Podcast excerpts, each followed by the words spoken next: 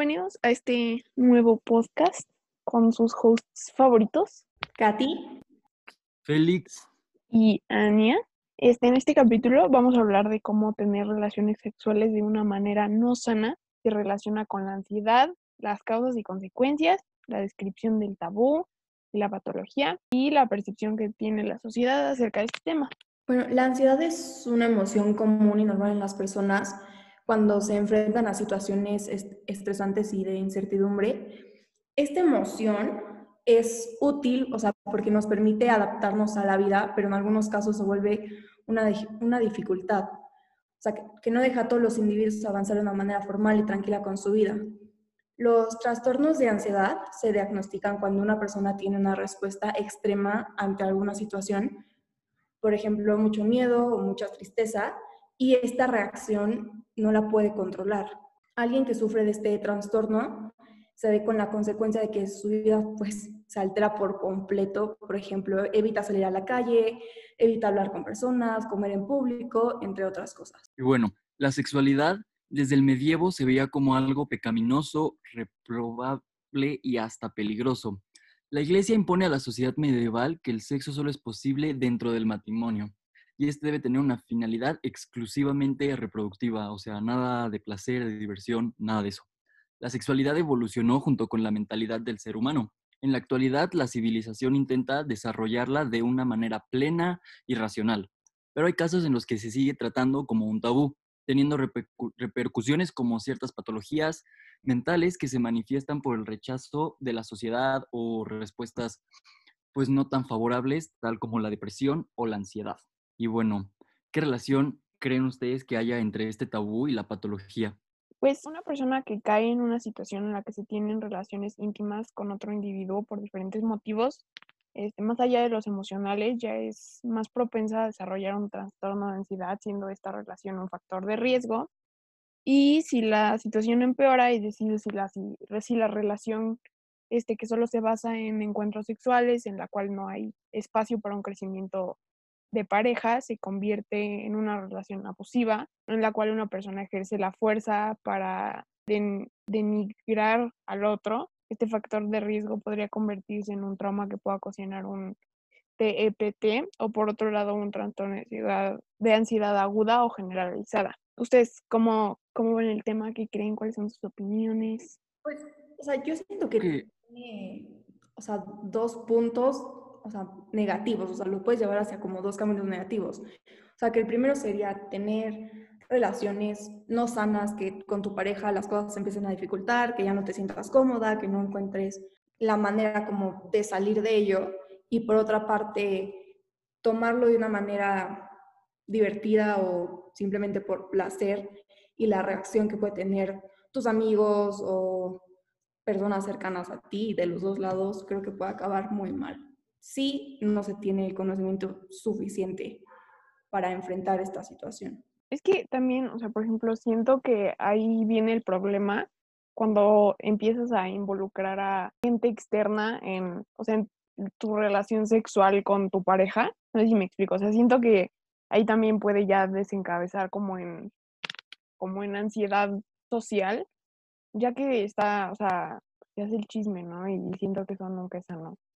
Sí, exacto. Es como, em, como presión social también, siento yo. Sí, claro, y muchísimas veces creo que ha pasado que terminas en esa relación simplemente por presión, ¿no? Por lo que te dicen de afuera, por qué me van a decir, qué voy a hacer ahora, es como siempre lo que pasa cuando hay más personas involucradas. Real, me ha pasado.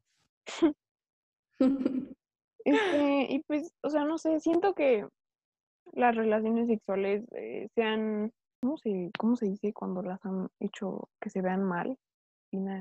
Satanizadas.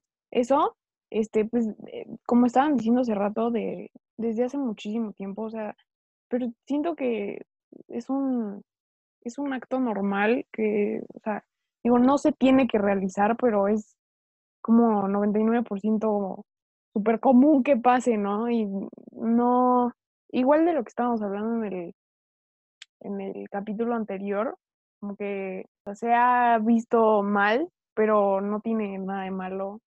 teléfono descompuesto otra vez.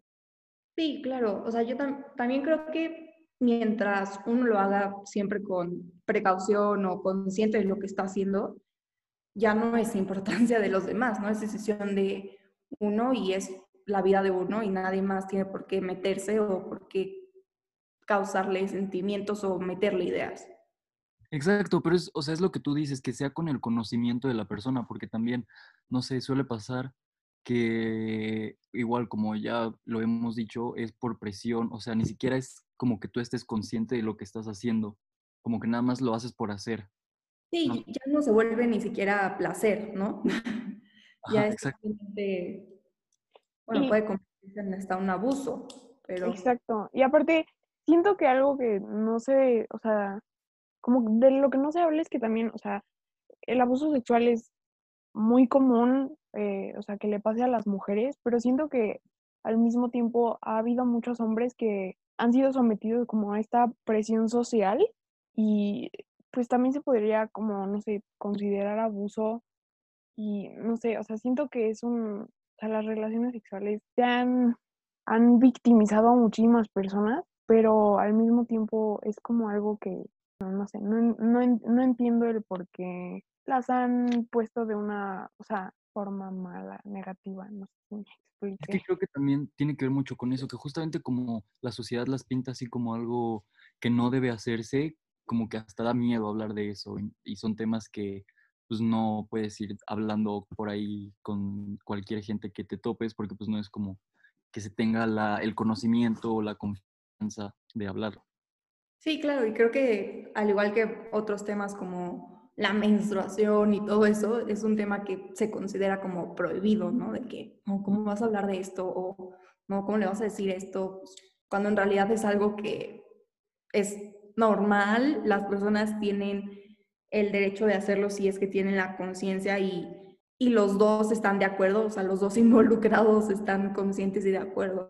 Sí, claro, aparte, o sea, digo, cuando, o sea, cuando es una relación sana, pues todo bien, chido, todo el mundo se la pasó muy bien, pero, o sea, ya cuando se desencadena la patología es cuando sí pasa un evento traumático de que violan a alguien en una fiesta o no sé, o puede que hasta secuestren a alguien, o sea, no puede que, o sea, sí pasa, pero el punto es que siento que luego también se, la ansiedad se relaciona, o sea, la relacionan mucho con solo eventos demasiado traumáticos y es, o sea, es algo que también pasa cuando, cuando pasas un evento que puede que la sociedad no denomine como demasiado traumático? Sí, claro, siempre está la persona, el amigo, el familiar que te dice, ay, qué exagerado eres, ¿no?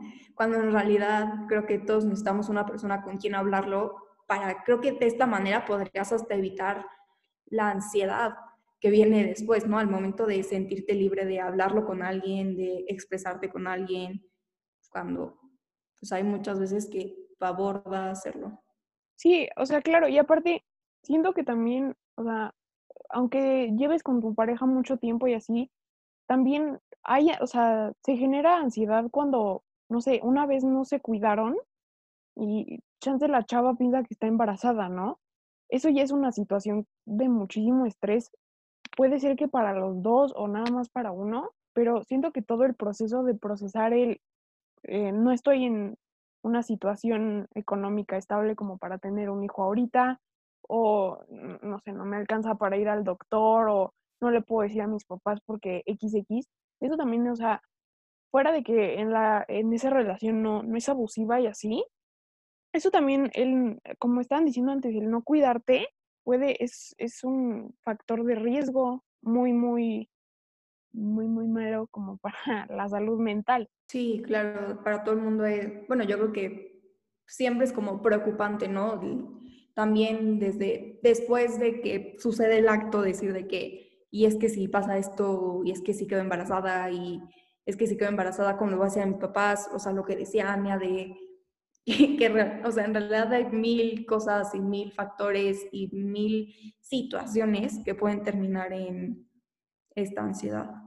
Pero es que es, es justamente eso, o sea, siento que el tema está, tiene como demasiada censura, entonces pues la ansiedad también viene de el no poder expresar todo eso.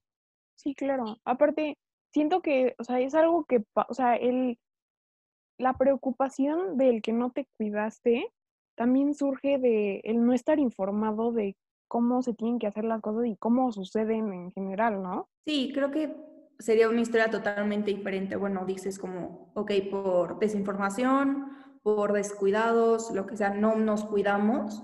Creo que podría ser muy diferente si te sientes tranquilo y puedes hablarlo de manera abierta con alguien, ¿no? Decir, oye, ¿sabes qué? Cometí este error o pasó esto, ¿qué hago? Ayúdame, ¿no? En vez de quedarte tú solo en tu mente diciendo, o sea, ¿qué va a pasar? ¿Qué voy a hacer? Creo que la historia podría ser muy diferente. Sí, esa es la parte más importante, el pedir ayuda justamente para que tus problemas no se conviertan, no sea como una bola de nieve y vayas acumulando más y más y más hasta que llegue un punto en el que ya tengas un problema mental.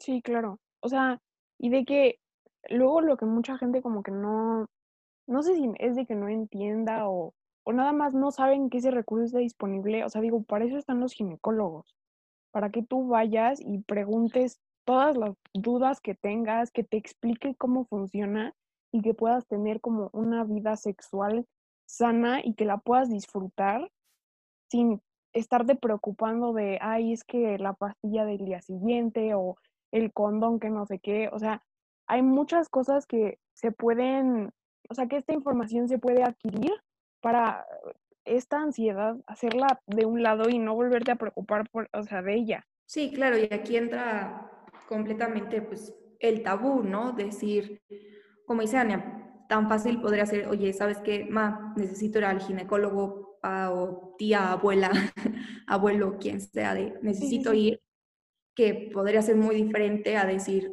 no, es que mi abuela católica me va a decir que no, o no, es que mis papás cuando se enteren, ni de broma me lo van a pagar. Exacto, nada más vas acumulando más problemas. Sí, no sé, como que el, el, o sea, el hacer que las relaciones sexuales, bueno, o sea, el que la sociedad haya hecho las relaciones sexuales un tabú ha causado más problemas que si fuera algo como súper natural, o sea, yo sé que es súper natural, pero que se vea de esa forma. Sí, exacto. Como que hay más, hay más factores de riesgo gracias a eso. Este, y pues les queríamos también decir a todos los que están escuchando que si conocen a alguien que, bueno, que ustedes crean que sufre de ansiedad o algo así, este, creemos que lo mejor que se puede hacer es tratar de acercarse con ellos para que busquen ayuda y pues como parar ese problema en su vida, ¿no? Sí, claro, no, no quedarse callados frente a este tipo de situaciones que pueden ser consideradas em, sencillas o de baja importancia cuando en realidad es todo lo contrario. Sí, hay que alentar a la gente a pedir ayuda y a que estén informados. Y con cualquier problema, o sea, no solamente con algo, o sea, ya sea sencillo o que tú creas que es sencillo o algo que creas que es el fin del mundo, siempre es muy importante pedir ayuda. Pero bueno, yo, bueno, nos despedimos. Eso es todo por hoy. Y si quieren seguir escuchando nuestro podcast, pues aquí van a estar los demás capítulos. Muchas gracias. Muchas gracias. Gracias. Bye. Bye.